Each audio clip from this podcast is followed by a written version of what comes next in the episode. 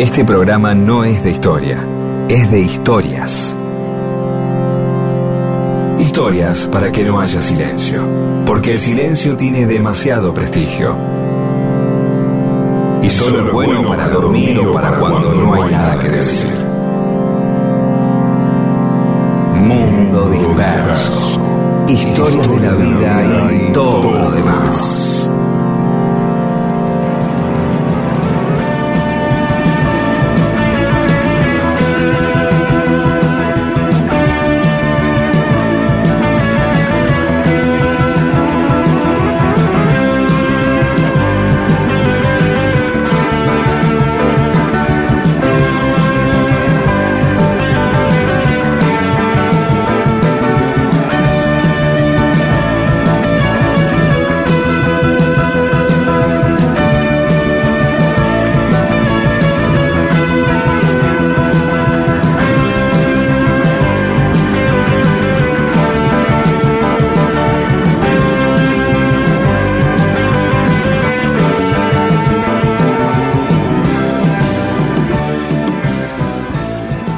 Hola, ¿cómo va? Acá estamos en Mundo Disperso. Somos Pedro Saborido, Daniel Míguez, con Paula Weintraub, Olivia Dayes y Eamon. Hola, Pedro. Hola, ¿qué tal? Bien, bien, todo bien. Sabes que yo me preguntaba, muchas veces me lo pregunté y lo indagué y busqué datos. ¿Cuándo fue el recital de Pescado Rabioso que aparece en la película Rock hasta que se ponga el sol, en el que Spinetta aparece con una sirena en la espalda. Sí, te haces preguntas muy específicas vos. Sí. Pero eso te, te, asalta en cualquier momento, a las 3 de la mañana, sí, o a la mañana, cuando estás tomando mate. Eh, sí, o en la cola del supermercado, mientras espero. Está bien, estás ahí. Eh, ¿Cuándo habrá sido? No es que tenés que ver el recital. no, no, no. Por algún motivo. Ni a que aparece gente. Aparece así, va al chino y el tipo. Claro. claro. voy a comprar pescado y a la pescadería y. ¡Ay, está pescado rabioso! Claro, pescado rabioso. Sí. Empezás a asociar, ¿viste? Y entonces empecé a investigar.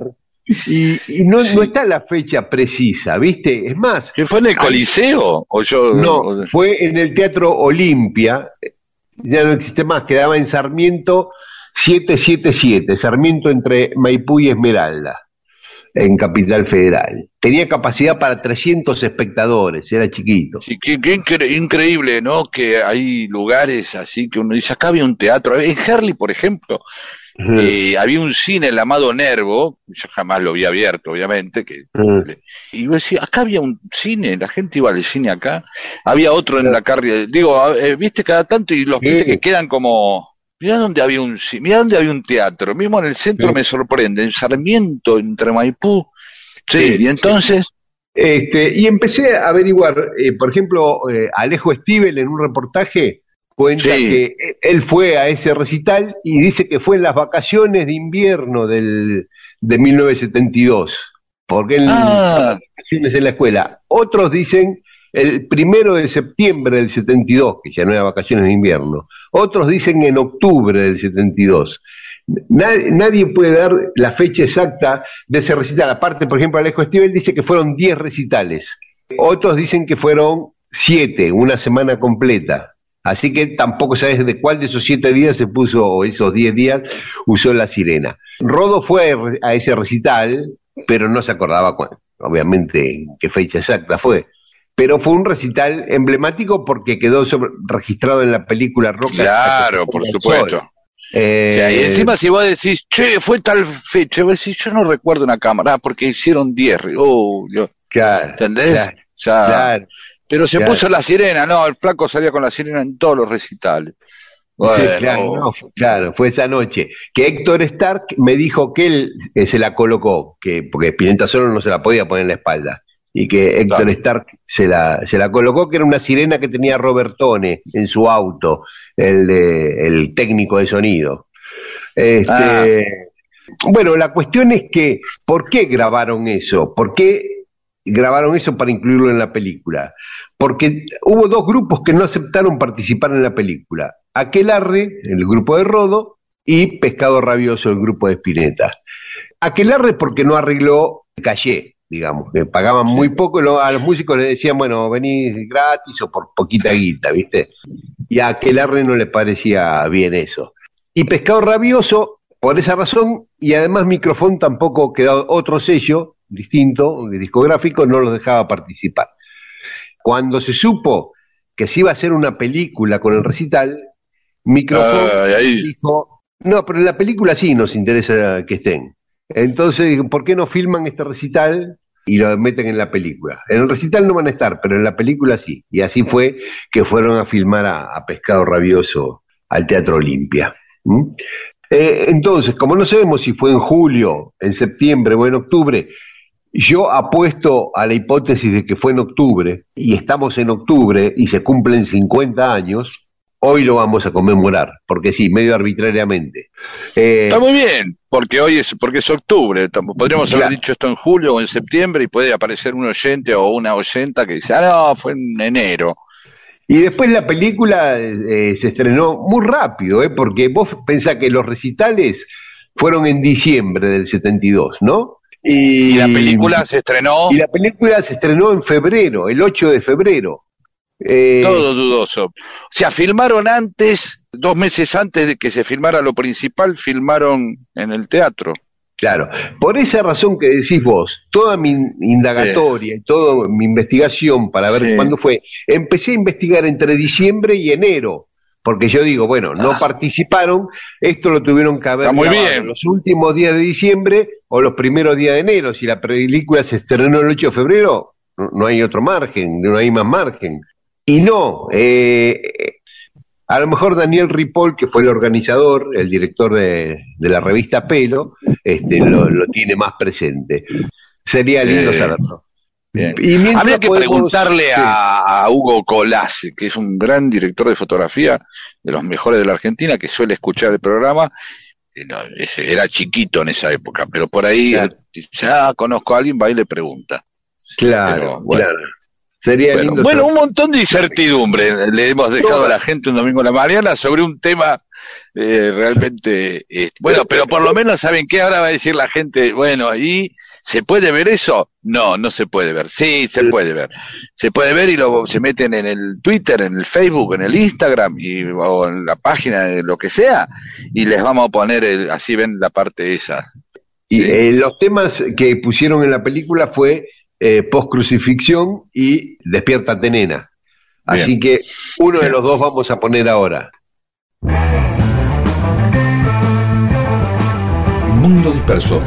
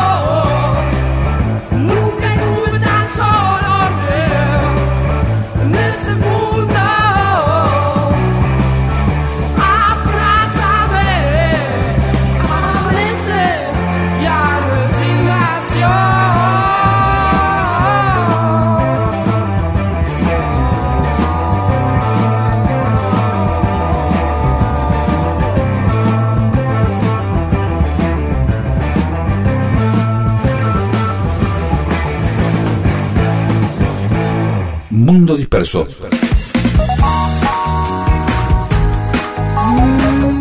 Todo eso que alguna vez sucedió solo para que vos estés escuchándolo ahora. Y hoy en Mundo Disperso vamos a hablar de Josefina Bonaparte, que quedó en la historia como Josefina Bonaparte por su matrimonio con Napoleón, pero vamos a hablar de ella cuando no era Josefina ni Bonaparte, cuando era Marie-Joseph Rose Taller de la Pallerie. Josefina es el nombre que le pusimos al castellanizarlo de la misma manera que a la reina Isabel o claro, claro. Su segundo nombre era Josefa, o sea, en castellano era María Josefa Rosa, taller de la ah. Pallerie. Pero ella se hacía llamar Rose, todo en la familia le llamaban Rose o Yeyet, el apodo Yeyet. Napoleón le empieza a decir Josefina, Josefín. Ah, bueno, y, ahí adopta. De, pareja, ¿no? Claro, claro, exactamente. es medio ridículo, aparte, cómo llaman la pareja Siempre es interesante cómo eh, eh, las parejas se llaman entre sí delante de otro y dicen, eh, chulo, o eh, tatita, o unas cosas. unas cosas ahí tan papi, mami, que ya hay unas cosas ahí medias cruzadas como para ir al, este, para freudirizarla un poco. Este, Queenie, Pipu. Yo tengo un amigo que la esposa lo llama por el apellido. Es, lindo eso, hay como una ironía ahí, ¿no? Claro, exactamente. Sí, Salaberry, hay como una, sí, hay como una, una y vayas, vas a saber ahí, hay una fantasía con la maestra, qué sé yo, no importa, pero digo, más allá de eso, digamos, acá en, confianza el que le empezó a decir Josefina de Bonaparte, bueno, es como si Perón te empieza a decir de una manera, te empieza a decir Toto a vos, Miguel, Perón, eh, Toto, y empieza, todo el mundo empieza a decirte Toto, ¿qué va a hacer? Es así, era Napoleón. Pero bueno, Josefina había nacido en la Martinica, en las Antillas, en el Caribe. Eh, el padre tenía una plantación de azúcar ahí, este, que le llamaban la pequeña Guinea, porque la mayoría de los esclavos venía de Guinea. Claro. Eh, ese edificio ahora es un museo sobre la vida de Josefina. Pero no, le iba bien de guita porque, por dos razones. Primero porque el padre era un ludópata que se patinaba toda la guista en el juego, tenía adicción al juego. Y uh. perdía fortuna jugando. Y en segundo lugar, em, hubo un huracán que devastó la, plantación y le costó mucho recuperarse. Así que estaba muy mal económicamente. Y una tía de ella, deciré, que estaba casada con un visconde en París, el visconde tenía un hijo del primer matrimonio, Alejandro Bougarnet, y la tía dijo, bueno, vamos a casar a una de las nenas con este Bougarnet, que es un buen partido, tiene guita. Entonces le ofrece a la hermana de Josefina, a Caterín, pero Desiree no sabía que Caterín acababa de morir a los 17 años. Entonces le ofrecen a la menor de las hermanas de, Josefina. Y esta chiquita se enfermó gravemente y tampoco pudo viajar y por descarte quedó Josefina. Ah, como suplente, digamos, por decirlo de una manera. Sí, sí, segundo suplente, sí. Pero bueno, así que allá fue a París Josefina a los 15 años a casarse mm. con Alexandre Buernet, Alejandro, le vamos a decir más fácil. Cuando llega allá el tipo se decepciona porque no le vio ninguno de los atractivos que después todos los contemporáneos de Josefina en París le vieron. Para él era, no le gustaba. ¿Se habrá arrepentido después el tipo? ¿Se habrá valorado a, a Josefina a partir de que empezó a estar con Napoleón? Nunca lo vamos a saber porque murió antes de que Josefina estuviera con ah, porque también es como, ¿no? Como una idea. Mirá vos, Josefina. Sí, sí, sí, Robespierre le cortó la cabeza y no pudo llegar a ver. Ah, bien. Eh, Alejandro le parecía muy rústica, sin modales, de la nobleza y todo eso, ¿no? La manda a hacer cursos de buenos modales, de literatura, de esto, de lo otro, pero... agarra. Así que el tipo siempre estuvo muy distanciado de ella. En los primeros cuatro años de matrimonio eh, lo vio algunos meses, porque encima viajaba mucho y viajes muy largos y se vieron muy pocos. Pero cuando se casaron, vivían en un barrio que había sido muy aristocrático y estaba un poco venido abajo en ese momento, ¿no? Que ya le llamaban la Corte de los Milagros, que nos suena mucho, ¿no? La Corte de los Milagros, que fue claro. Eh, por una novela de Víctor Hugo, Era un barrio así con gente muy humilde, la mayoría salía a pedir limosna, haciéndose pasar por ciego o por rengo, pero después cuando volvían a su barrio, veían lo más bien, caminaban lo más bien, entonces irónicamente le llamaban que ese barrio era la corte de los milagros, porque entraban al barrio y ya veían de vuelta, caminaban bien y todo eso. Bueno, a los 18 años, Josefina tuvo su primer hijo con Alejandro, Oyen, Eugenio le vamos a llamar, que de él descienden los actuales reyes de Dinamarca, Suecia, Bélgica, Grecia, Luxemburgo, Noruega. O sea, la parte económica, el, establecimiento dentro de la clase estaba solucionado para los papás de Josefina. Sí, sí, sí, sí, sí. Sí. Estaban ahí ah. arañando un poco, medio así como en la platea alta, pero lejos del asunto, pero bien, en el conurbano de la... Sí, vos pensás que el tipo era visconde, o sea, estaba en la primera C, jugaba el campeonato, pero en la C, en primera C de la nobleza. no era conde, era visconde. Exactamente segundo o tercer cordón de la aristocracia, por decirlo de alguna manera. Bien. Tal cual. Eh, así que bueno, tuvo ese chico, eh, Alejandro casi no lo veía, el vínculo era prácticamente por correspondencias con Josefina, encima él se quejaba cuando le contestaba, cada, a veces cuando le contestaba, porque la mayoría de las veces no le contestaba, le criticaba la mala ortografía, que no le entendía nada, que escribía uh, mal. Qué pesado. para colmo, el tipo este Alejandro tuvo un amorío con la prima de Josefina y tuvieron un hijo con. Así que ya Josefina dijo, ah, chao, este tipo, En medio se distancia, se pelean, él se va justamente al lugar donde había nacido ella, a Martinica, para trabajar como asistente del gobernador. Cuando él se fue, ella había quedado embarazada. Y nació prematuramente la hija de ellos, Hortensia, que también iba a ser la mamá de Napoleón III, del emperador Napoleón III, por ejemplo.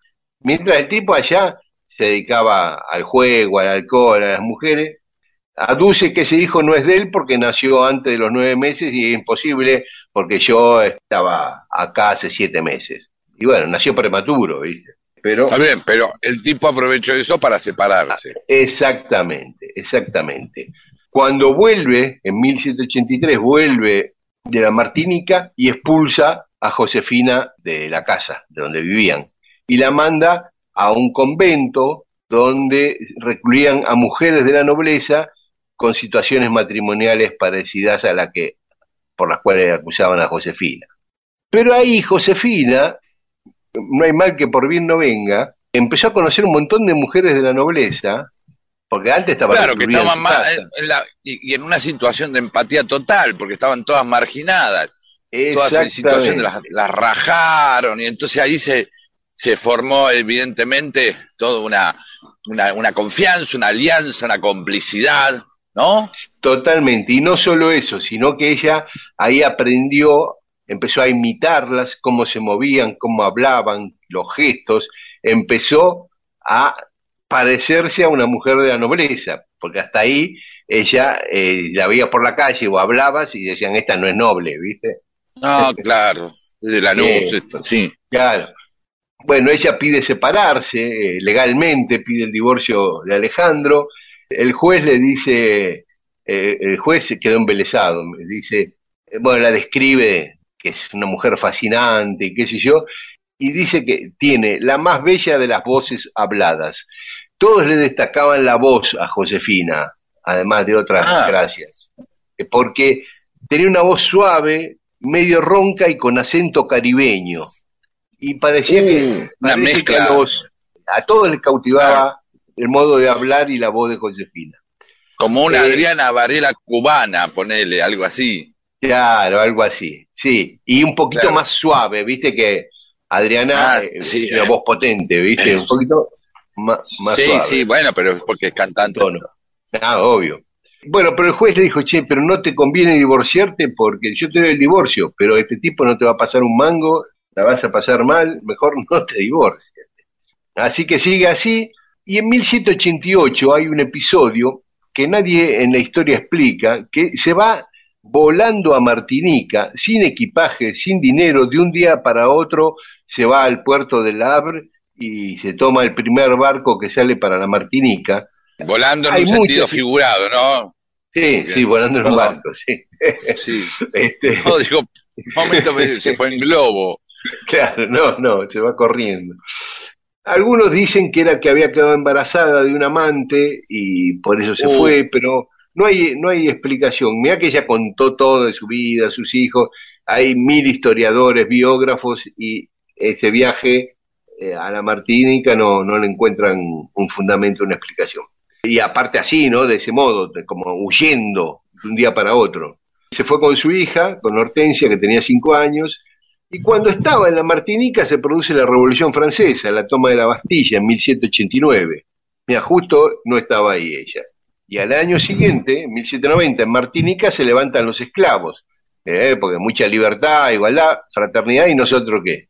Así que, hermanos, estamos, somos todos iguales, y qué las la libertad, abolir la, la esclavitud.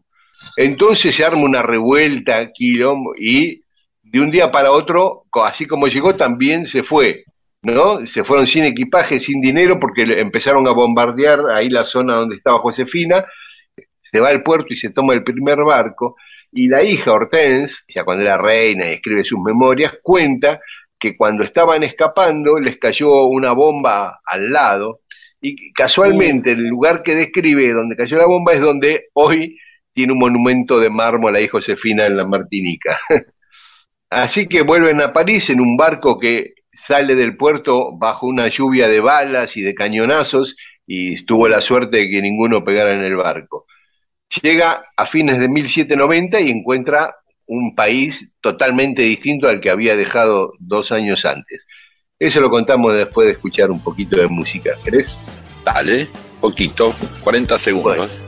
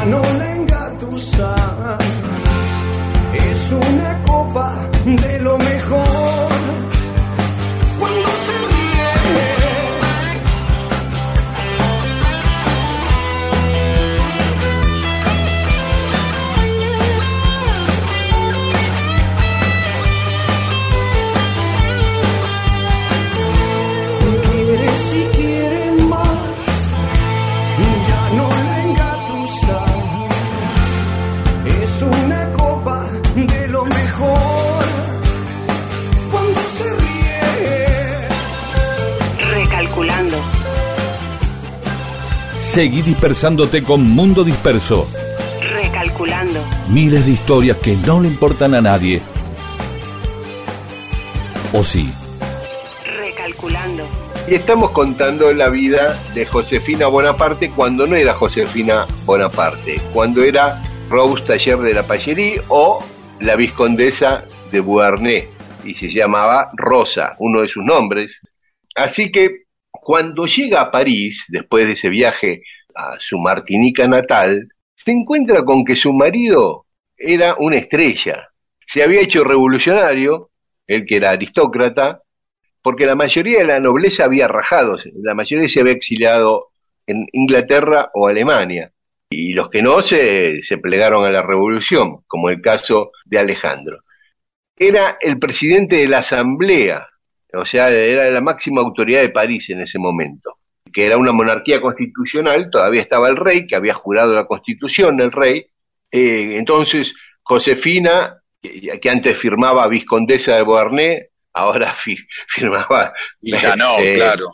Rosa Bogarné. este, y el tipo también se comía las heces. Ahora todo el tiempo lo que tardé en aprender a ser un aristócrata y ahora vos te comes las heces. Te haces el chango militante. Vamos a ver, los compañeros. ¿sí? Tal cual. Josefina se empezó a Claro, claro, eso es así. Mira, Josefina se empezó a vestir con ropa humilde, con el gorro frigio, el gorrito rojo que usaban todos los revolucionarios. El marido había mandado, cuando los reyes escapan de Versalles, los manda a detener Beauharnais, y cuando los detiene él mismo anuncia la detención y puesta en prisión de Luis XVI y, María Antonieta, o sea que el tipo estaba en su esplendor en ese momento. Pero la revolución empieza a girar a la izquierda, cada vez más a la izquierda, detenían a, a ministros, a generales, acusándolos de no ser suficientemente revolucionarios. Sí, se pusieron todos más, más jacobinos, más densos. Sí, A Alejandro lo nombran comandante en jefe del ejército del Rin.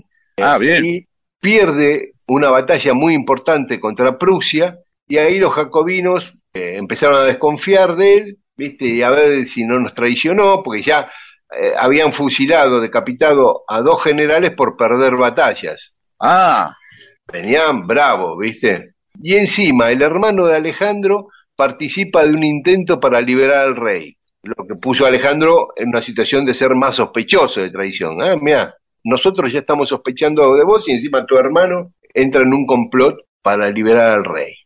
Al rey lo guillotinan y Alejandro va preso un tiempo después junto con su hermano. Al ir preso Alejandro, también va presa a los pocos días Josefina. Los dos que ni siquiera estaba nunca con el tipo, sí. Claro, claro. Van al, mismo convento que servía de cárcel, el convento de las Carmelitas de Carm, y ahí estaba lleno, atestada ese, lugar de prisioneros que todos los días sacaban decenas para llevarlos a la guillotina. Y ahí, estando presos, Alejandro se pone de novio con otra detenida y también se enamora Josefina del azar Osh, un general estaba preso ahí también. se enamora perdidamente, fue el amor de su vida este Lázaro que estaba casado y ella le empieza a insistir que se divorcie y que se case con ella. Y el tipo dudaba, bueno. Llega el día que lo sacan de la cárcel para la guillotina a Alejandro. Lo guillotinan a Alejandro. Ya Josefina veía que no tenía ninguna salvación en ella, ¿viste? No, ya veía que en cualquier momento le tocaba a ella. Ahí en la cárcel, ella se había hecho muy amiga de Teresa Cabarrús. Y como contamos ya en Mundo Disperso, Teresa Cabarrús le dice a su pareja, a Talien, que era un revolucionario, que iba a morir por culpa de un cobarde como él que no derrocaba a Robespierre. Lo empujó, ¿te acordás que lo contamos, Pedro? Sí, le dio manija. Tal cual, le dijo, mira, voy a morir por un cobarde como vos. Y el tipo ahí se inflamó y derrocan a Robespierre, le cortan la cabeza a Robespierre cuatro días después de la ejecución de Beauharnais. Mira, por cuatro días no se hubiera, se hubiera salvado. Sí, la que sí zafó fue Josefina, que al día siguiente de que ejecutaran a Robespierre salió en libertad. Y su amiga, Teresa Cabarrús, pasó a ser una ídola total. Le llamaban Notre Dame de Termidor, porque eso había ocurrido en el mes de Termidor, ¿no? En julio. y entonces Notre Dame de Termidor era la mujer más popular y la mujer con más poder en Francia en ese momento era su mejor amiga. Así que, es más, fue la madrina de su hija, toda una amistad muy, muy fuerte. Era su mejor amiga y se convierte en la mujer más poderosa de Francia. Ahí le, empieza a, mejorar la suerte en ese sentido a Josefina, eh, esta chica Madame Talien, que era Teresa Cabarrús, una española que se había casado con Talien, hacía tertulias donde todo el poder pasaba por ahí, los negocios, los cargos políticos. Eh, prácticamente Talien era el capo de, Francia en ese momento, pero Teresa era el poder atrás del sillón de presidente, ¿viste? Y todo en su casa se cocinaba. Y ahí conoce a Napoleón, en la casa de Madame. En una reunión así de esa. ¿Y el otro? Lázaro Hoy, estaba en guerra, venía cada tanto, cuando se encontraban seguía el romance, se escribían cartas muy apasionadas, a tal punto que cuando Barras, que era amante de Josefina y el protector e impulsor político de, de Napoleón, les dice a ambos que se casen, los presenta ahí en la casa de Teresa, pero aparte les da máquina a los dos para que sean pareja. Eh, Napoleón agarró viaje enseguida, ¿no? Josefina tenía 32 años y Napoleón 26, 6 años menor era. Pero ella estaba esperando que Lázaro Hoy se divorcie y se case con ella. Hasta último momento esperó. Cuando el otro le dijo, no, no lo voy a hacer, entonces se casó con Napoleón. Y ahí ya empieza una historia que es eh, más conocida. Pero esta chica que empezó como una campesina, una pobre campesina, como Rosa de Lejos, se llamaba Rosa además, y terminó como la emperatriz de Francia, ya llamándose Josefina, como habíamos dicho, porque Napoleón le empezó a llamar así, ya no Rosa. Y también habilitó, como decimos, a sus hijos anteriores a Napoleón. Claro, bueno, de, estos dos chicos, del chico y de la chica, desciende prácticamente toda la monarquía europea hoy. Bueno, evidentemente, eh, hijos de ella, Napoleón seguramente ahí repartió, los quería, ¿no? Sí, sí, sí, los quería mucho y ellos siempre intentaron, Napoleón quería tener un hijo y especialmente un hijo varón para tener un sucesor en el imperio, no pudieron tener hijos y esa es la causa del divorcio de Napoleón. Napoleón se lo explica como una razón de Estado a Josefina y dice, me tengo que divorciar porque no podemos tener hijos. Se divorcia se vuelve a casar y con la nueva emperatriz sí tiene un hijo, ¿no? Así que bueno, esta fue la historia de Josefina antes de conocer a Napoleón.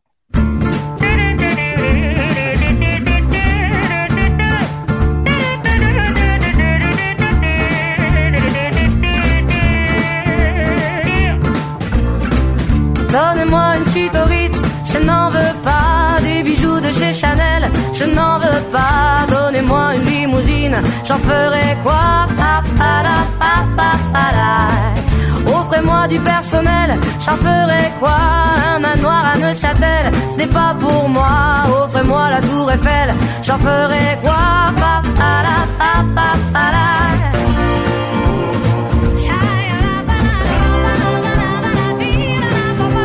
Je veux de l'amour, la joie, de la bonne humeur. Ce n'est pas votre argent qui fera mon bonheur. Moi je veux crever la main sur le cœur. Allons ensemble découvrir ma liberté. Oubliez donc tous vos clichés. Bienvenue dans ma réalité.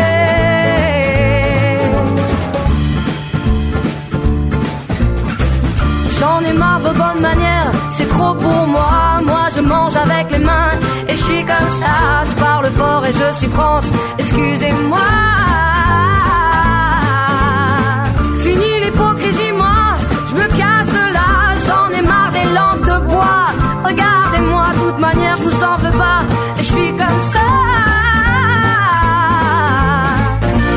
Je suis comme ça.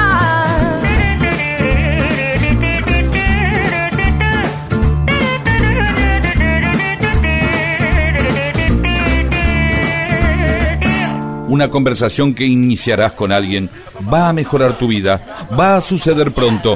Es mejor que tengas temas para animarla. Mundo disperso, un atentado al incómodo silencio.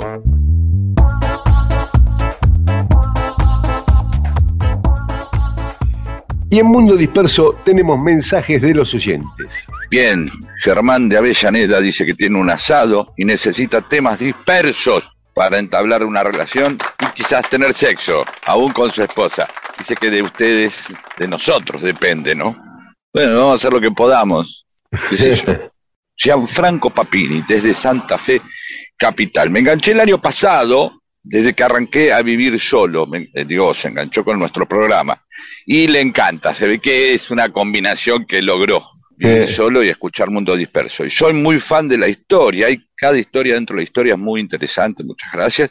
Y quiero consultarles, y ya está, nos tiró un tema muy lindo sobre la historia de Fordlandia, la colonia de Henry Ford en el Amazonas. Yo algo de esto eh, sé, pero no lo vamos a charlar hoy, porque Dale. todavía debemos el pararrayo de Franklin. ¿sí? Claro. Para- ya va a llegar, ya va a llegar.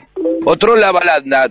Tele significa distancia y desde lejos. De ahí se infiere el porqué del telequino, como que es algo que se Claro. mueve lejos, más allá que después quedó como, como la quiniela y eso, ¿no? Pero Sí, el telequino era el aparato este, el, ¿no? El control remoto era, Dani, que le decía claro. telequino. Sí, sí, inventó claro. el español. ¿Y ese?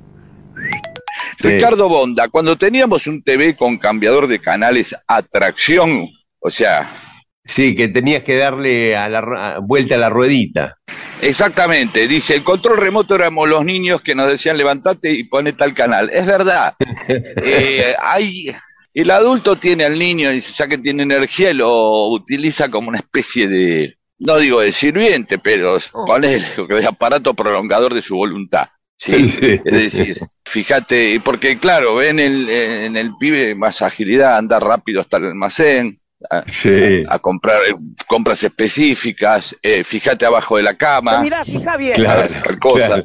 Metete vos atrás de la cómoda porque tras ahí tu bracito es más chiquito, entonces después Claro. que destrabar al pibe, pero es otra cosa.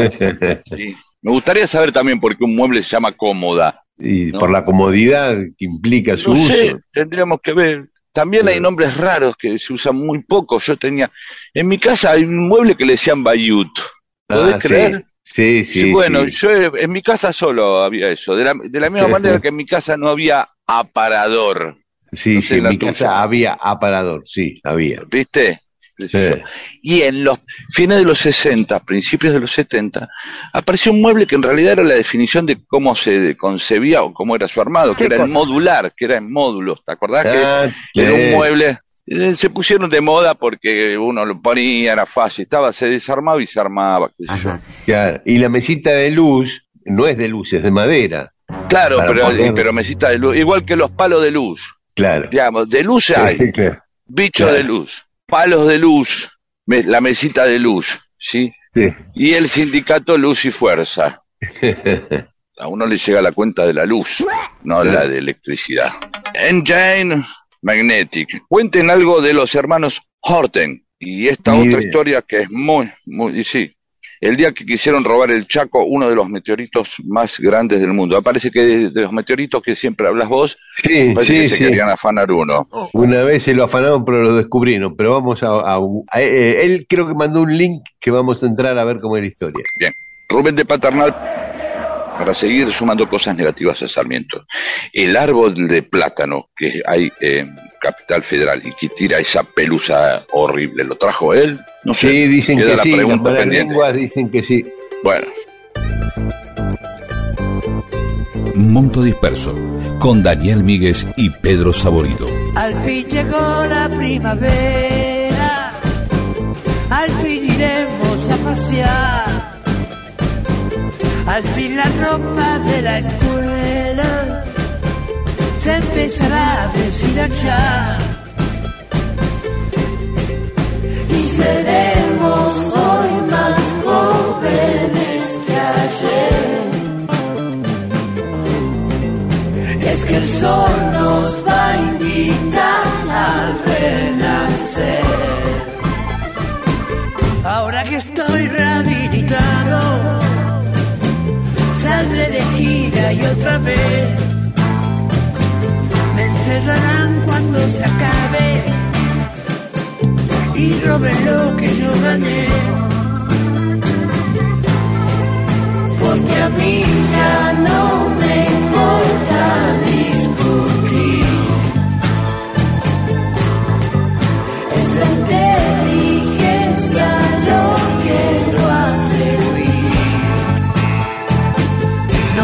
No me mostréis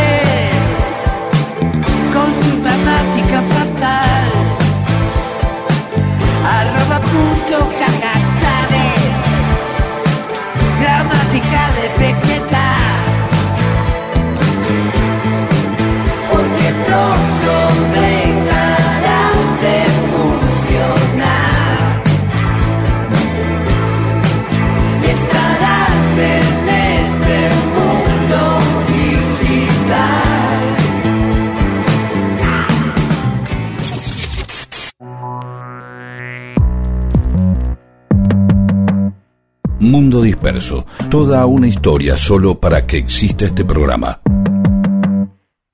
Mundo Disperso.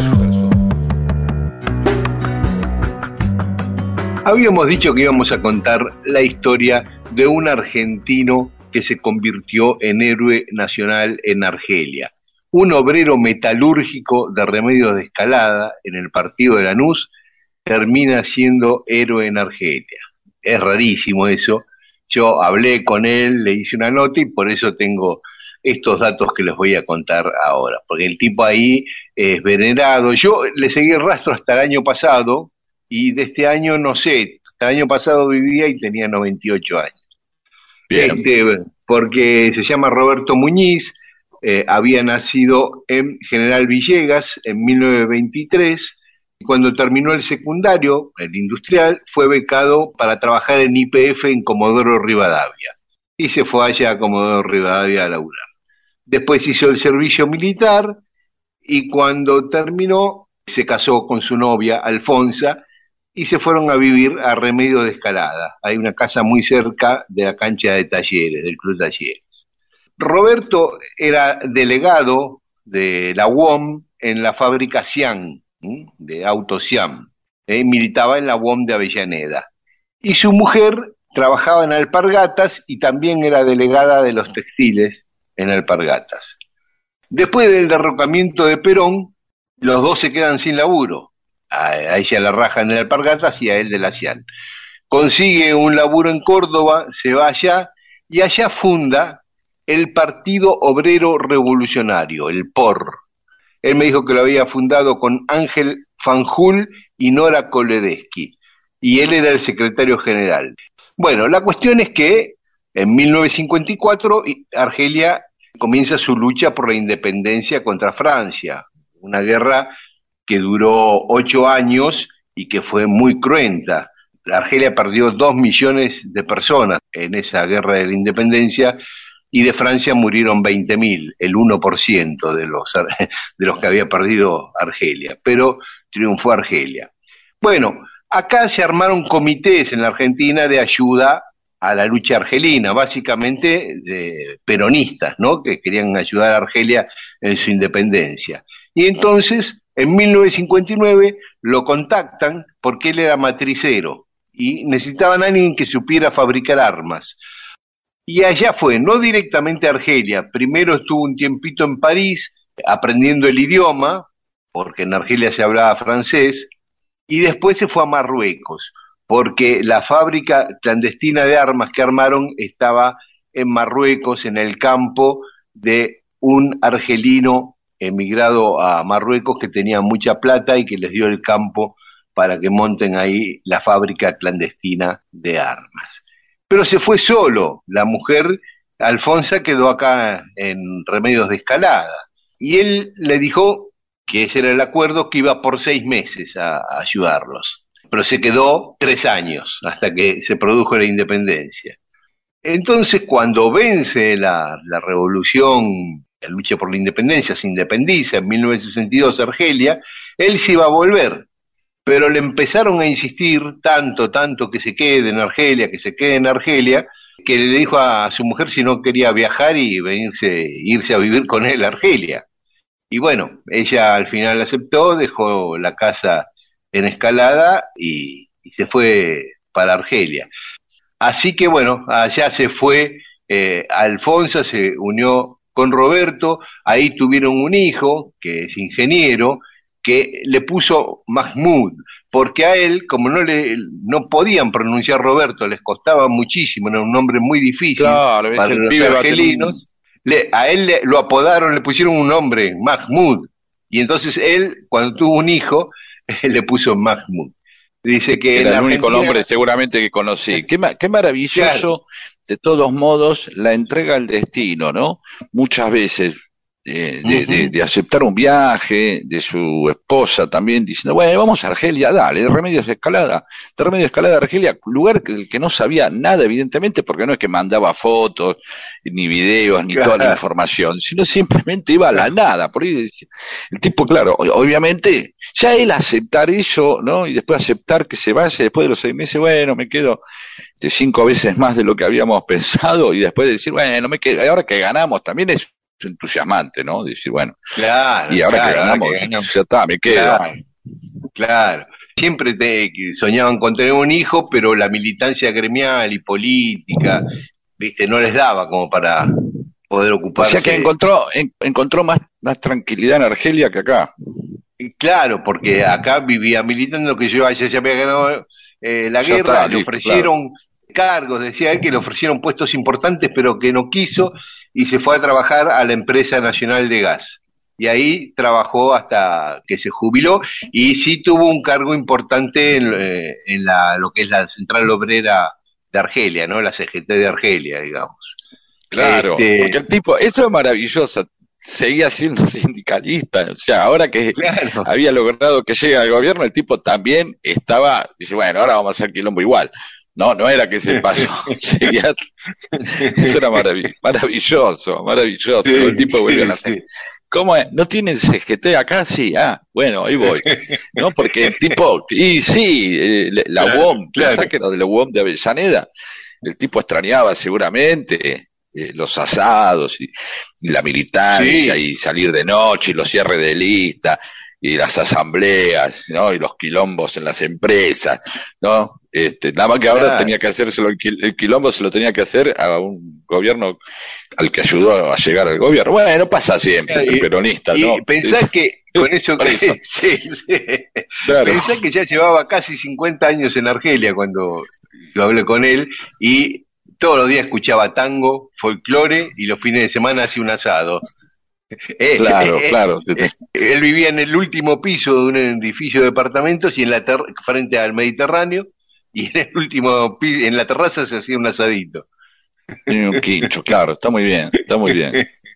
Bueno, y él es considerado un héroe nacional, ahí él dice que exageran. Ah, y después lo que siguió militando también en la Asociación de Ancianos Combatientes, sería de excombatientes. Este, Claro, haciendo quilombo también, seguro. La guerra, sí. Así que la última foto que vi de él fue del año pasado, del 2021, donde lo estaba saludando el actual presidente de Argelia, en un acto le estaba dando la mano a él, ¿no? Y tenía 98 años. Así que bueno, así conocí a Roberto Muñiz, cubriendo un viaje de Cristina Kirchner cuando era presidenta a Argelia. El presidente de Argelia lo invitó a Roberto Muñiz a todos los actos protocolares y tuvo una reunión a solas también con Cristina Roberto en ese viaje. Pueden venir con sus bombas, pueden seguir con sus normas, pero amor,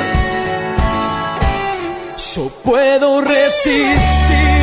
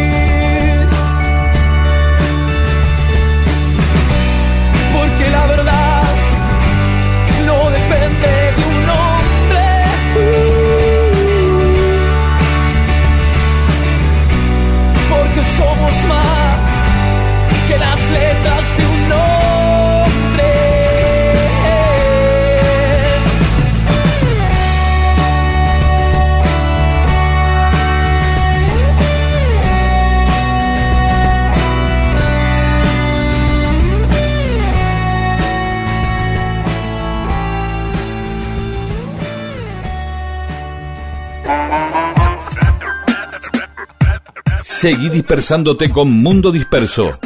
Miles de historias que no le importan a nadie, o sí. Con Daniel Víguez y Pedro Saborido.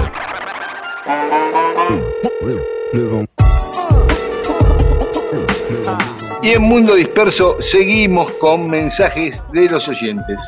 Vero Nikelski, desde Agua de Oro, Córdoba. Hace poco me enteré que en la Edad Media estaban seguros que la Tierra era redonda, que Colón lo sabía y que el problema era que se creía que la relación agua-tierra era de 9 a 1, es decir, que Colón tenía que viajar mucho tiempo y no le iban a alcanzar los alimentos que se podían cargar en los barcos.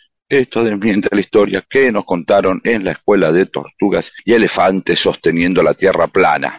Según me dijeron, eso lo inventó un yanqui en el siglo XIX. O sea, es como el invento de una historia de cómo si uno enterrara, armara un dinosaurio, lo enterrara y 100 años después dijeron, miren, un dinosaurio de millones de años. Claro. ¿Sí? Como inventar una historia. Parece que alguien inventó que mucha gente Sí. creía que la Tierra estaba sostenida por un... Claro, pero que la Tierra era redonda se sabía casi dos mil años antes de Colón. Se sabía desde del siglo VI antes de Cristo o 5 antes de Cristo. Este, Claro, pero en la historia nosotros suponemos que no. Claro, como que, claro. que, que los tipos del tipo querían ir a la India y sin querer ahí, ah, sí, vas a la India por el otro lado, era redondo, pero ya sabían que era redondo, si no, no iba a ir a buscar a la India por ese lado. Claro, claro. Eso claro. es lo que decía. Claro, evidentemente cuando lo, ya cuando, sí hubo una, el Cano fue, o Caboto. fue. Eh, sí, sí, sí, sí. eh, El Cano dio la vuelta al mundo. Claro, finalmente el Cano es el que hizo la comprobación empírica. Facundo Ceballos Stark, desde Isla Verde, Córdoba. El domingo pasado los escuché con auriculares inalámbricos que casi no se ven mientras pintaba un banco enfrente de mi casa. En el barrio seguramente quedé como el loquito que se reía solo, pero vale la pena, todo sea por escucharlo. Claro, si uno lo ven con parlantes, sé que es más incómodo, pero por lo menos Claro. eh, sigue siendo raro igual ver gente hablando sola por la calle.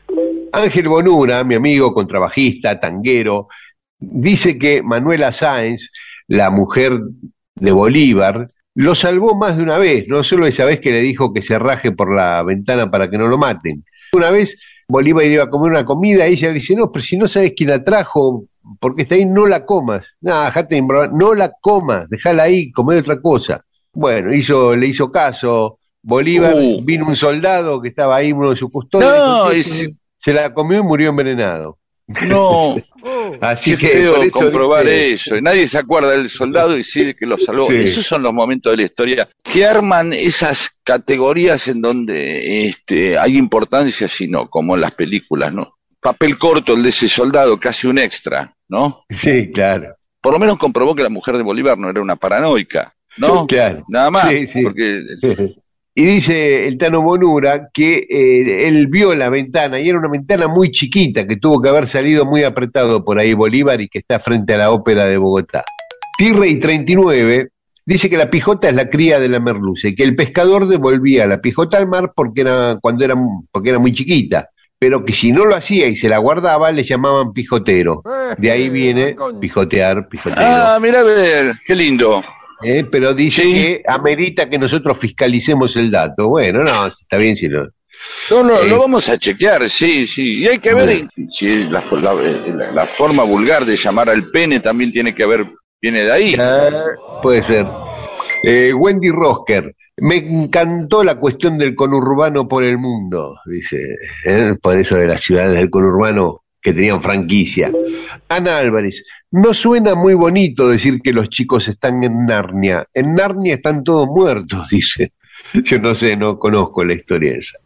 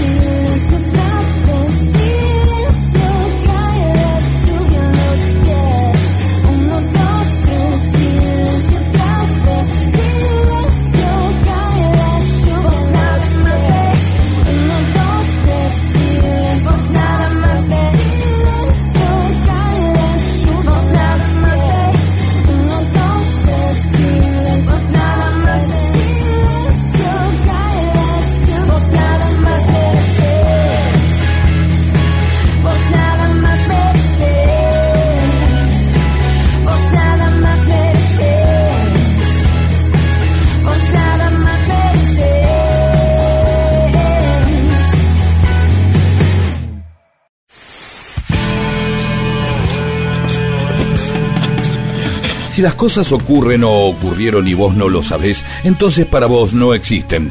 Dale existencia a la historia escuchándola. Mundo disperso, eso que existe cuando vos lo escuchás.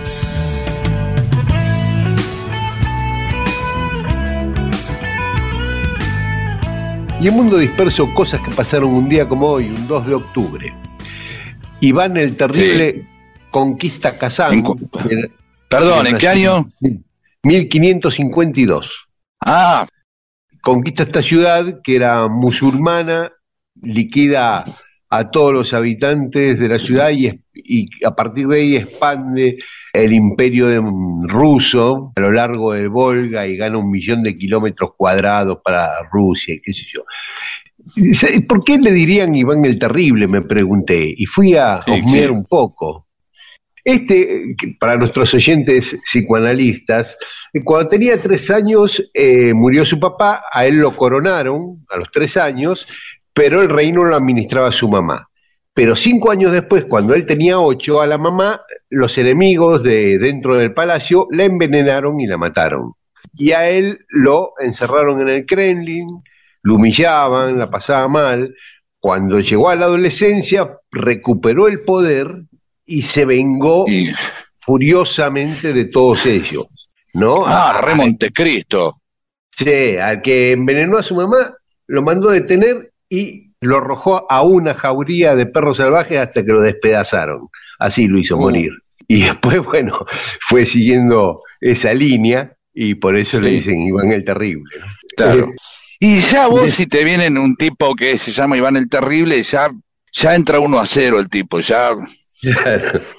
Uy, yo voy a presentar a mi amigo Daniel Míguez, el Ujú. tremebundo hijo de remil puta.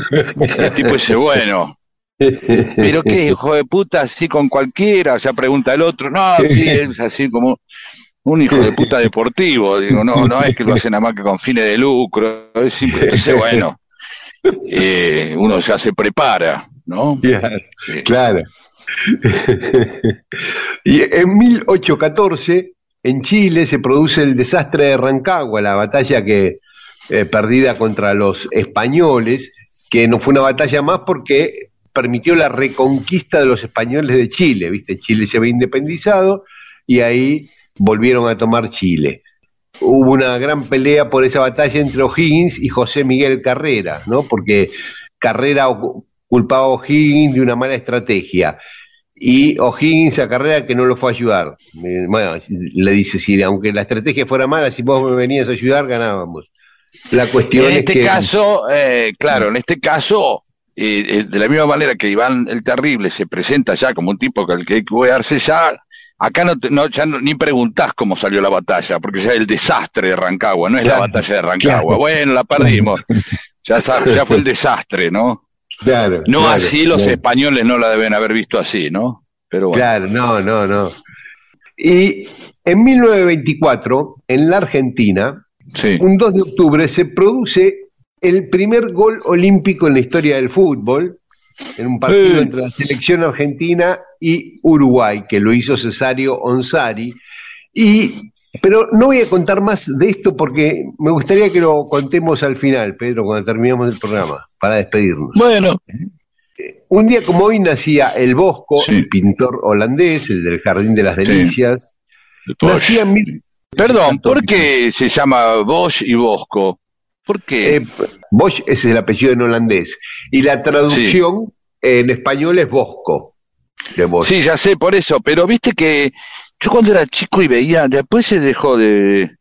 Veía un, un diccionario, salvo una enciclo- enciclopedia Salvat y decía Enrique Ford, en vez de Henry Ford. Ah, sí. De la misma manera que eh, Chaplin no era Charlie Chaplin, no, sino era Carlitos Chaplin, Chaplin. y hasta le ponían Eh. nombres, no como, eh, por ejemplo, a Buster Keaton le habían puesto tripitas acá, le, ya le ponían cualquier nombre, Ah, porquería. cosa. Claro, claro. Sí, sí. En 1768 nacía Bereford, ¿no? William Carr, el que el de las Sí. invasiones inglesas. Pero yo estaba pensando, mirando un poco la, Sí. la, la carrera de este tipo, aparte de que Sí. fue jefe de San Martín en España y todo, peleó contra los independentistas norteamericanos, ¿no? Eh, contra los- las 13 colonias que se querían independizar de Inglaterra. Sí, Peleó contra los franceses en Córcega, en Jamaica, en Toulon, le fue muy bien. Peleó en la India, triunfó. Peleó Sí. contra Napoleón en Egipto para arruinarle la campaña a Egipto y le dio, Sí. le fue muy bien. Le arrebató el Cabo de Buena Esperanza en Sudáfrica a los holandeses, se la quedó para Inglaterra. Y cuando vino a Buenos Aires, no se pudo quedar con Buenos Aires. Pero porque quizás, eh, bueno, simplemente pudo haber pasado, simplemente ser víctima de la estadística, en un momento vas a perder. Eh, la otra, la, rela- la relajación de venir agrandado y Claro. de pronto no esperar.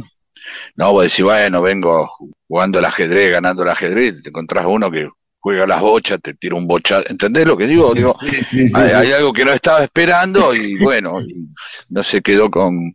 Y después lo juzgaron y todo, ¿no? Al tipo, después lo recuperó todo, ¿no? Porque habrán dicho, bueno, tiene monumentos y todo, después recuperó todo. Al principio se la dieron, medio como Sí, que no sí, le gustó sí, nada, que- pero después recuperó todo. Tal Igual cual. que Sobremonte, Claro. tipos que después, en algún momento, cuando vuelven, se los reivindica y dice, bueno, perdiste, está bien, pero todo lo anterior, que yo de entrada, Claro. eh, era, aparte del tema de perder, este, te juzgaban por perder, no era que "Eh, Claro. perdiste, está todo bien, que sí, no Claro. pasa nada, ¿viste? Claro. La, la idea era eh, investigar al tipo que perdía para ver si había errores, si había, Claro. si había traiciones, Claro. ¿sí? Si fue a Sí. menos por algo. Claro. Bueno, sí, Sí. ¿qué más? Y era un buen día en Estados Unidos, los 2 de octubre, Sí. para nacer si quería ser actor cómico famoso. Porque el 2 de ¿Por octubre nacieron Groucho Marx y Bud Abbott.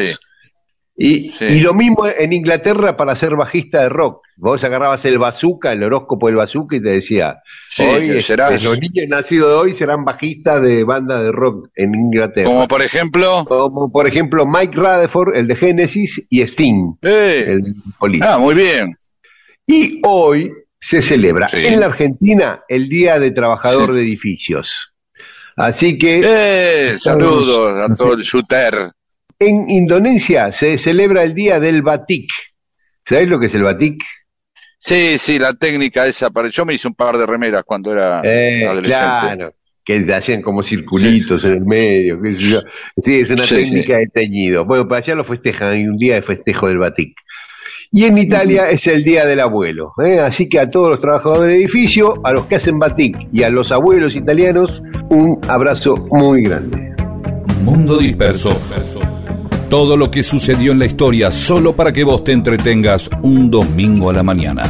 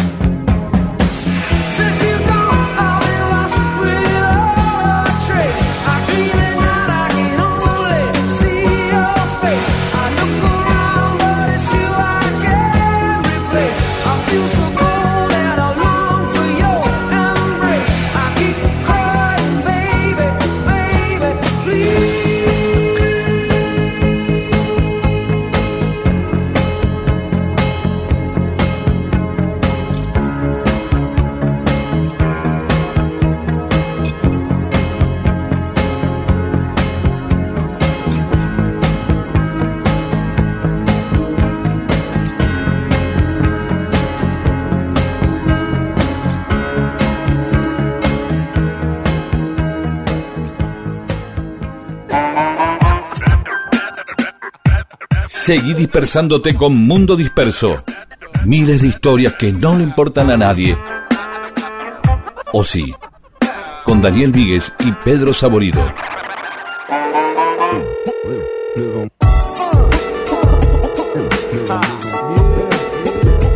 Y en Mundo Disperso tenemos más mensajes de los oyentes. Adelante. Félix Requejo, que vos este, mencionaste recién que le estabas debiendo algo, lo del barrilete de Franklin, dice que nos escucha mientras está trabajando en un laboratorio en Campinas, en Brasil, preparando muestras y experimentos para la revolución del litio.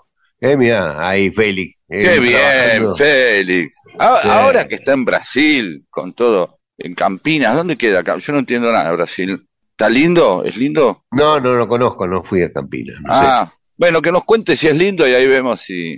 Mm. si le contamos la historia o no, lo despreciamos más aún por estar en un lugar muy agradable y nosotros no. Bueno, dale. ¿Qué Bueno, ahí Félix trabajando por el futuro de la patria y nosotros acá volviendo, ¿viste? Cada uno es el rol Sí. que le tocó en la vida. Teresita González Cabrera de La Pampa. ¿Cuándo van a hablar de los movimientos libertarios previos a la Revolución de Mayo en Tras la Sierra, Córdoba? Bueno, ahí anotamos. Laura Alonso, te trata medio eh, de burro risueñamente, pero se equivoca Laura, porque dice que, te aclara, que una tonelada de acero y una tonelada de tergopol no tienen el mismo volumen, solo el mismo peso. Pero eso fue lo que dijiste vos. ¿Entendió mal, Laura? Vos lo habías dicho. Exactamente, no, no sé por eso. qué me puede despreciarme tranquilamente o, o decir que me equivoco todas las veces que sea necesario. Sí, va a encontrar un montón nada. de motivos para despreciar. Por supuesto, que yo por ahí tenía un montón y no se los acordaba y agarró otro y Y Carlos Ferrera, ¿sabes que Carlos Ferrera una vez contó una historia bárbara cuando él trabajaba en un canal de cable de televisión de Lanús y la guardamos y nunca la contamos? Un día la vamos a contar. Pero ahora dice Carlos que un oyente interpretaba que eh, la canción de Charlie Alicia en el País hace referencia a, López Rega cuando habla de los brujos, en fin. Dice, pero no tiene que ver con interpretación, lo dijo el propio Charlie García en un reportaje, dijo que los brujos hacían referencia a López Rega, que las morsas a Unganía, que las tortugas a Ilia. Y Laura Liaga, uy, se entusiasmó Laura, dice que nosotros no- la movilizamos para hacer comentarios. Entonces, comenta sobre Corrientes, que además de Álzaga fue Camila O'Gorman y su novio Uladilao Gutiérrez, escaparon a Goya, que tenía Corrientes en particular en el siglo XIX, que todos escapaban ahí, pregunta Laura.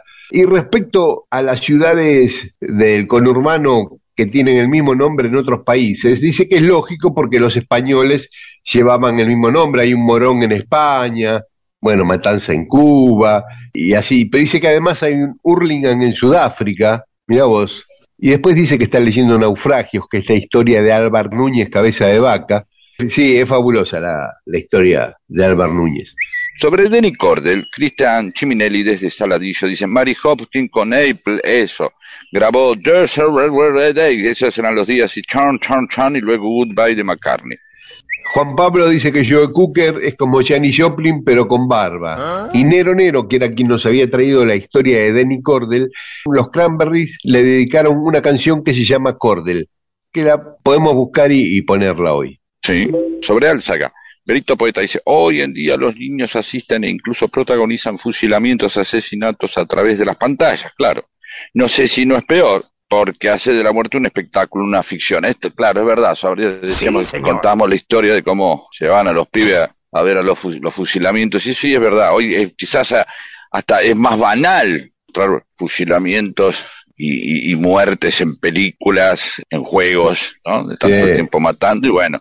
Entonces se banaliza la muerte. Y Nicolás Martín Arredondo dice, yo les pedí la historia de los Álzaga, quiero mis minutos de fama. Dice, claro, porque nosotros dijimos que lo había pedido Verónica, que también lo había pedido. Fueron los dos, Verónica y Nicolás, pero a Nicolás parece que lo omitimos. este, no, parece no, seguro lo omitimos, pero no sé por qué. Nicolás Martín Arredondo fue quien nos pidió que hablemos de Álzaga. Pecanizares con su blanca palidez, tema de Procol Harum, me intriga la letra. ¿Alguien la entiende? Yo sé que dice la palabra fandango. Sí. Momento. No entiendo Sí, muy bien a qué hace Y alusión la Fandango letra. es un, un ritmo musical, ¿no? De- No tengo idea, pero sí, sí, si alguien Fandango es un ritmo sabe, musical. tenemos mucha gente con cultura Rock rock. and roll, ne, ne, ne, ne. Bien, saludamos a Silvia de Temperley, a Edgardo del Calafate, a Fernando Rey de Rosario, a Gabriel Escodelari de Zapala, a Raúl Machado Sarmiento de Tucumán, a Pablo Aro Geraldes, Daniel Paz de Maswich, Fabián Jiménez, María del Carmen Ruiz, Iglesia de Poesía. Sí, y también saludamos a Mil y Milagros Olivari, Pedro, que nos mandó un abrazo a vos y a mí en las redes. Este, Ah, así que bien. bueno, un, un gran abrazo a, a Mili, compañera de Rodo. Eh, Adrián Alonso, que el otro día estuvimos ahí viajando en taxi juntos, luchador serial del programa. A Gabriel Laborano, a Santiago Gallardo, a Cristina Bar, a Muriel Monteverde, a Victoria Viola, a Juan Pablo, a Marina Cuadri, a Leo Pinto, a Cristina Monzón y a Gunset. A todas y a todos, muchas gracias. Un saludo.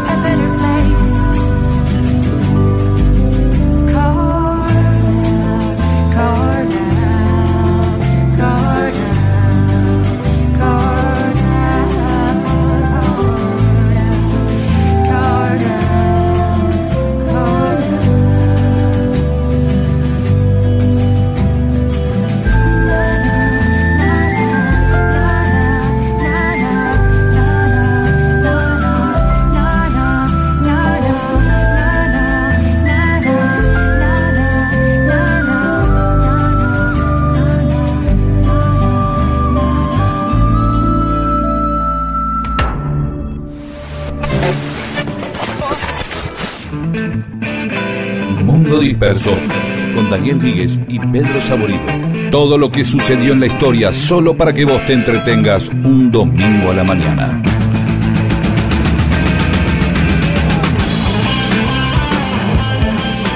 Bueno, ya se va terminando Mundo Disperso. Habíamos dicho al Sí. comienzo eh, que se había jugado un partido de fútbol el 2 de octubre de 1924 entre Argentina y Uruguay, donde Sí. por primera vez se convirtió un gol olímpico en el mundo, en el fútbol. Sí. Este es el tipo, el tipo de dato que es peligroso. ¿Sí? ¿Eh? Ahora les voy a decir por qué. Ese partido se tenía que jugar el 28 de septiembre. Salieron los equipos Bien. a la cancha para jugar el partido. Sí. Uruguay venía de ser campeón olímpico de fútbol en Ámsterdam, en los Juegos Olímpicos de Ámsterdam, y bueno, y Argentina lo recibió a los campeones para jugar un partido con los campeones en la cancha de Sportivo Barracas, que era el- uno de los Sí. clubes más poderosos en ese momento, era Sportivo Barracas, y la selección jugaba ahí, como ahora juega en la cancha de River o en la de Boca, en ese momento jugaba la selección en la cancha de Sportivo Justamente que Barracas. tiene que ver con la coincidencia del día del encargado del edificio. Ah, Sí. mira vos. Que- ¿Sabías eso? Y- Bien. Sí, sí, sí, sabía, pero bueno, en aquel momento no. No, en ese momento no, ahora. Claro. Sí. Y entonces está la multitud que la gente desborda las tribunas hacia el campo de juego, invadían el campo de juego, no se podía empezar el partido y lo suspenden. Y dice, Oh. lo jugamos unos días después, el 2 de octubre. Sí. Pero para el 2 de octubre vamos a poner un alambrado alrededor de la cancha. ¿Y cómo le vamos a llamar? Y alambrado olímpico, en honor a los campeones Claro, olímpicos. si venía el honor al cosa, dicen, les dedicamos este alambrado. Claro, es maravilloso. La cantidad de gente que hoy se cuelga, cuelga banderas, se, se agarra, puede descansar Sí. mirando el partido porque hay una posición para mirar el partido que es eh, irse contra el alambrado y colgarse con las manitos, ¿viste? Y queda como Claro, un bonito viendo- Y ahí de medio descansás y te calma la ansiedad. No es para trepar, es simplemente de, para mirar. Este, Sí, uno no hace eso. Uno pod- podría tenerlo eso para decir, bueno, mira, me llevo un alambre para ver televisión eh, de parado en mi casa o, o en la playa. O en la playa cuando el pibe se va- a bañar el pibe vos te estás mirando todo el tiempo al nene que se está bañando, que tienen seis, siete, ya te colgás ahí, te lleva un alambrado y mirás. Sí. Entonces, Entonces, Bueno. antes de empezar el partido, los campeones olímpicos dieron una vuelta a la cancha saludando a toda la multitud. ¿y cómo le pusieron a eso? Vuelta olímpica. Obvio, olímpica. pero obvio. Se jugó, Por se no me a digas jugar. que fue la primera vez que pusieron una salchicha entre dos panes y le llamaron el pancho olímpico, ¿no? Porque, no, fue al revés. Fue al revés, pusieron dos salchichas con un pan en el medio. Y no, no, no funcionó. No funcionó. O sea, cualquier pelotudez que fuera ese día era olímpica. Exactamente. Y el gol de córner, antes no estaba permitido. Antes el gol, perdón, antes el córner en los reglamentos era un tiro libre indirecto. Si vos pateabas un córner Ah. la pelota entraba al arco, no valía. No Si valía. sin que la toque nadie. Había cambiado un, un poquito antes, unos días antes, el reglamento Eh, y se permitió que fuera gol pateando directamente desde el córner. Y va mirá Cesario toda patea el córner, patea hace el gol y es el primer gol de córner en la historia. El gol del olímpico. Y claro, la parte- le pusieron Claro. gol olímpico. Yo, Así que mira día- qué ignorante, qué ignorante que era que digo, ¿cómo era que nunca alguien había hecho un gol así? Porque no salía el efecto, a nadie se le ocurría que no, no, era porque no estaba, estaba prohibido, habrán metido Claro. un montón de goles así, oh, Sí, claro, Eh. tronco. claro, horrible, sí, se hacían todos los boludos, pateaban así, salen todos, se hacen todos los boludos, y eh, déjala que entre, déjala que entre, que no pasa nada. Claro, sí, eso, se corrían todos y, viste como el tiro libre indirecto, a veces que alguien patea directo al arco distraído porque no se dio cuenta que era indirecto y el arquero se corre y la deja pasar, ¿no? Hay que estar Este, atento de todos modos. Claro, sí. Y la cancha de Sportivo Barracas la demolieron en la década del 40 Sí, y abrieron una calle, la calle Limay. Así que, sí, conozco. bueno, Limay, entre Iriarte y Río Cuarto, es el lugar donde estaba el arco donde se hizo el primer gol olímpico en la historia del fútbol. O sea, cuando ustedes pasan caminando o con el auto por Limay, a mitad de cuadra entre Iriarte y Río Cuarto, imaginen que están Sí. pasando por abajo del arco del travesaño donde se hizo el primer gol olímpico. Y eso va a significar dos cosas. Básicamente, que se acuerdan de nuestro dato y nuestro programa y que evidentemente están muy bien en sus vidas porque no tienen ninguna cosa en que pensar más que en eso. ¿Se entiende? claro. No, no, no llegas tarde a ningún lado, no, te alcanza la guita, estás bien de salud, todo bien, te querés, tenés una pareja hermosa, no tenés... Y, y entonces decís, me voy a Limay entre Idiarte, incluso viviendo en Misiones, ¿sí? Este, viviendo en Misiones, haces... Sí, bueno, Jetmar, eh, ¿qué hago? A ver cuál es. Ah, tengo 12 cuotas acá en aerolínea. Y es eso. Bueno, para un futbolero, mira, a mí me Y pasa te cada da un vez que poquito muchas de veces pasa. calofrío pasar por ahí, ¿no? Si sos futbolero, decir, ah, mira, Bueno, claro, pero por eso, son datos que le pueden, por eso digo que son esos datos que hay que tener en cuenta, porque son muy específicos. A alguien futbolero le va a encantar y a otro que no es futbolero te, claro. te mira y te dice, ajá, sí, ¿no? Eh, Como sí. Yo, yo muchas veces paso por la calle Melián y le digo, acá estaba la oficina del tipo del alumni donde el fútbol argentino, no me acuerdo cómo se llama el tipo. Alexander Hatton. Eso. Y hay un par que dice, ¿eh? Y, hay- y otro dice, no. Y se quieren sacar una foto, de verdad, ¿eh? Claro, claro, claro, Eh, seguro. es el, el mismo dato, eh, para unos es maravilloso y para otros, bueno, es Claro, así. es así. Bueno, así nos vamos. Sí. Nos encontramos el domingo que viene aquí en Radio Nacional, en AM870, y esta medianoche nos pueden escuchar en Nacional Rock en la FM 93.7. Chao, hasta el domingo. Se nos viene fin de año, festejamos Navidad. Los ensayos se complican preparando carnaval. La la la la la la Ya está cerca fin de año en Holanda, en Canadá. Los muchachos congelados recordando carnaval. La la la la la la la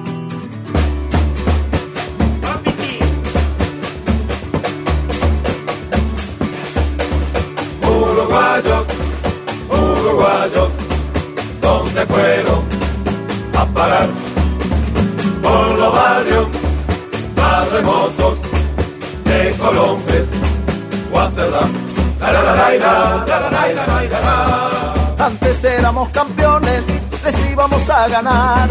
Hoy somos los sinvergüenzas que caen a picotear. Trabajador e inmigrante es la nueva profesión. Hay que agarrar sin papeles. Lo fletan en un avión. Uruguayos, uruguayos, ¿dónde fueron a parar? Por los barrios más remotos de Colombes. Ayer recibí una carta directa de Nueva York de mi amigo el Horacio, trabaja de soldador. Ahora tiene cola chata, alfombra y calefacción. Parece cosa de locos, le va cada vez peor. Extraña a la gente nuestra que te hable sin despreciar. Extraña el aire del puerto cuando anuncia el temporal. Y sin embargo recuerda las cosas por la mitad. Se olvida las que pasaban antes de irse para allá. Uruguayo, uruguayo, ¿dónde puedo va a parar? Por los barrios tan remotos de Colombia, Volver no tiene sentido. Tampoco vivir allí el que se fue no es tan vivo. El que se fue no es tan gil. Por eso si alguien se borra, ¿qué le podemos decir? No te olvides de nosotros. Y que seas muy feliz, uruguayo, uruguayo, ¿dónde fueron a parar? Por los barrios remotos de Colombia, Rotterdam. La la la la la la la